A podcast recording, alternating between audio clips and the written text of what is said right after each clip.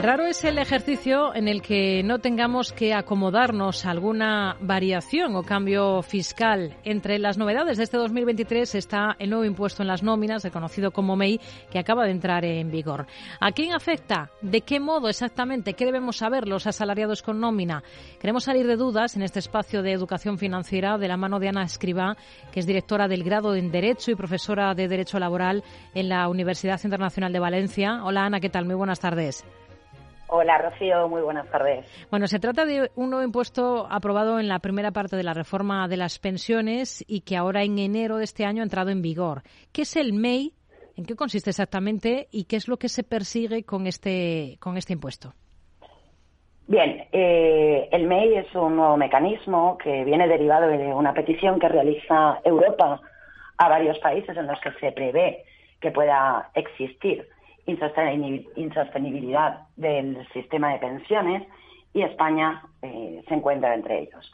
El MEI es el mecanismo de equidad intergeneracional y es una acción eh, directa mm, del diálogo social y del Pacto de Toledo, que lo que pretende es sustituir el factor de sostenibilidad que hasta ahora se venía implementando en nuestro sistema de seguridad social. Lo que el Gobierno ha tratado eh, de establecer con el MEI ha sido de adelantarse a un problema demográfico importante y, por lo tanto, de pensiones que se prevé que ocurrirá en España entre el 2030 y el 2060.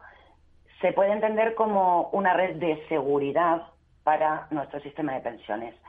Eh, con el MEI lo que se va a establecer es un fondo de reserva que va a poder cubrir las desviaciones en el pago de pensiones en las próximas décadas si bien cabe destacar que se trata de una acción temporal con una duración prevista eh, de 10 años y que además se activará solo en caso de ser necesario y de forma paulatina. En nuestro caso está previsto que el MEI eh, esté implantado hasta el año 2032, eh, ya que se trata de una medida temporal, como ya, ya les he anunciado, para paliar los efectos de la, de la llegada a la edad de jubilación de los baby boomers y su finalidad, por tanto, es que se aumenten eh, las arcas de la seguridad social para que ésta pueda soportar económicamente la jubilación de esta generación que comenzará a percibir la pensión de jubilación a partir de 2032 eh, aproximadamente. En resumen, el MEI es una respuesta anticipada a una posible deficiencia en la sostenibilidad de nuestro sistema de seguridad social y, en concreto, al sistema de pensiones. Hmm. ¿Y en la práctica qué supone para la empresa y qué supone para el trabajador? Es decir, ¿cómo lo vamos a notar en nuestra nómina de enero? Bien, eh, el MEI va a suponer un incremento del 0,6% en la cotización que va ligada directamente a nuestras nóminas. Si bien es cierto que de esa cuantía eh, el 0,5% va a soportar la empresa y el 0,1% restante lo va a soportar la persona trabajadora. La mayor carga, por tanto, va a ser soportada por los eh, empleadores. ¿Que las personas trabajadoras verán mermados sus sueldos? Sí. ¿En cuánto? En un euro por cada mil de salario. Como vemos, es una cantidad ínfima si tenemos en cuenta la finalidad de la medida, que es mantener el sistema de pensiones a flote. Un euro por cada mil de salarios. No sé si tienen algún cálculo de, de cuánto puede suponer en una nómina media aquí en España? Eh, pues eh, sabemos o, tenemos claro que es un euro de media por cada mil. Hmm. El salario medio en España se sitúa actualmente en torno a los 24.000 euros anuales, hmm. es decir, unos 1.715 euros brutos mensuales aproximadamente, por lo que el MEI supondría una aportación media de 1,7 euros mensuales para cada trabajador en activo. Otra cosa es en el caso de los autónomos, ¿no? Sí. Eh, en el caso de los autónomos, en lugar de aplicar un porcentaje, lo que se va a establecer es una cuota única de 5 euros mensuales. Pero tenemos que tener en cuenta que eh, se han anunciado rebajas en la cuota de los autónomos, en el caso de las cotizaciones, que para este año van a suponer rebajas de hasta el 50% y que se sitúan en torno a los 230 y 500 euros mensuales de, aportación. El año que viene entre los 225 y los 530 hmm. y para 2025 entre 200 y 590. Como vemos, la tendencia es bajar eh, la cotización en su grado inferior e ir aumentando paulatinamente la cotización de los autónomos en su rango superior. ¿Y en qué se diferencia el MEI, el mecanismo de equidad intergeneracional, de lo que había anteriormente, que nos ha dicho al principio, del factor de sostenibilidad? Eh, el factor de sostenibilidad eh, se introdujo con, la reforma de pensiones en 2013. Eh, lo que pretendía era mm, generar un mecanismo que consiguiera de forma efectiva una equidad intergeneracional que mm, sería revisado de forma periódica.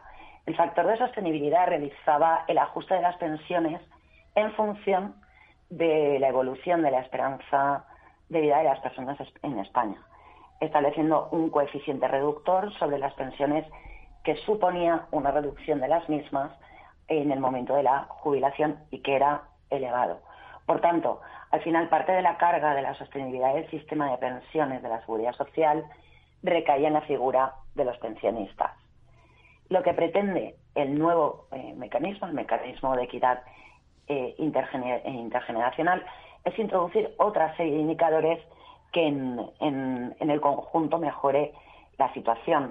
La gran diferencia entre el mecanismo de equidad intergeneracional y el factor de sostenibilidad se basa fundamentalmente en que el primero genera equidad intergeneracional, valga la redundancia, es decir, todos aportan en la misma medida independientemente de la edad que tengan, mientras que en el segundo se sobrecargaba a las generaciones más jóvenes.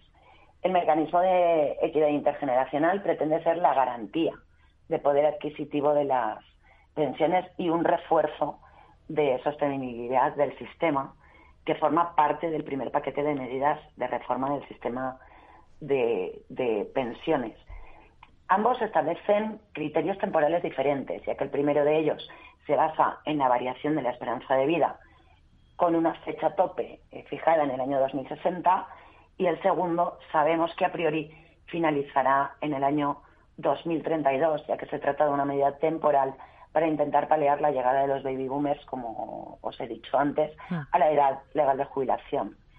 A lo largo del tiempo parece que el mecanismo de equidad intergeneracional va a suponer una aportación de fondos mayor que la que estaba previsto que supusiese el factor de sostenibilidad. Hmm. Ana, ¿qué, otras novedades fiscales, ya que estamos, destacaría que han llegado con, este ejercicio, con este 2023? Eh, bien, en, materia de seguridad social, desde luego, el MEI es el centro de la reforma del sistema de pensiones, pero en el mismo sentido existen otro tipo de medidas que, que consisten en desincentivar la prejubilación, que las pensiones, por ejemplo, queden ligadas al IPC o una eh, posible modificación en el cálculo de las bases de cotización que afectará sobre todo a las jubilaciones anticipadas. Nos quedamos con ello. Ana Escriba, directora del grado en Derecho y profesora de Derecho Laboral en la Universidad Internacional de Valencia. Gracias por su claridad con nosotros en este espacio de educación financiera. Muy buenas tardes.